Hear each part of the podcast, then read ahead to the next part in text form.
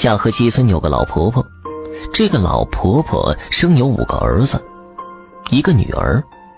老伴头些年过世了，如今老太太已经古稀之年了，身体状况不太良好。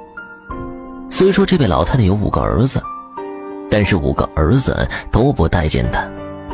住在这个儿子家，这个儿子嫌弃她脏；住在那个儿子家，那个儿子给她受气。于是老太太自己独自在一个小破屋子里生活。平日里靠自己捡些破烂维持生计，老太太自己住在小破屋里，夏天还能维持，一到冬天刮风下雪，天寒地冻，有好几次老太太都病倒了。唯一的一个小女儿看在眼里，实在是不忍心，就想把老人接回自己家里住，但是老太太坚决不从。她知道女儿家里困难。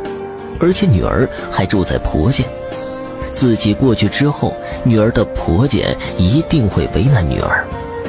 女儿也没有办法了，但只要一有时间，就会去看望母亲，有时候悄悄地给老太太点钱。这天夜里，女儿做了一个梦，梦中有两个鬼差抓住了自己的母亲，母亲还拼命地呼唤女儿的名字，让她救救自己。女儿下意识地去抓母亲的手，但是怎么抓也抓不到。这个时候，她被鬼差推了一下，就从睡梦中惊醒了。女儿醒了之后，觉得头很痛，喝了点水，回忆了一下刚才的噩梦，感觉特别的真实。但仔细想想，那只是一个梦，没有再多想，就继续睡了。可是睡了没多久，迷迷糊糊中就听见有人敲门，还叫自己的名字。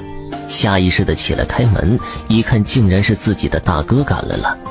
大哥有些着急的说道：“赶紧跟我走吧，咱妈还剩最后一口气了，她有遗言要交代。”女儿十分惊讶，赶忙和大哥赶到母亲家。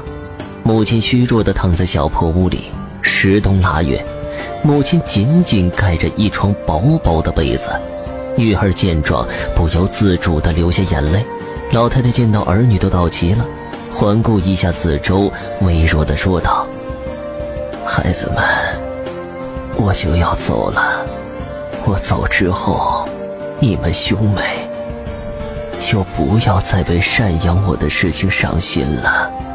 往后，你们要和睦相处。”不要为了一点小事儿就斤斤计较，要互相帮忙。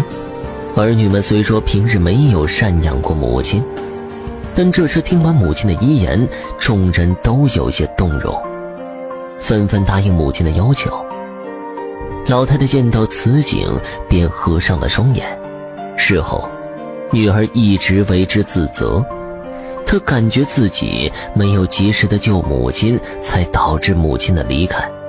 此时才深深的明白什么叫做“子欲养而亲不待”。感谢您的收听，想继续收听下一集的，那就点个关注吧。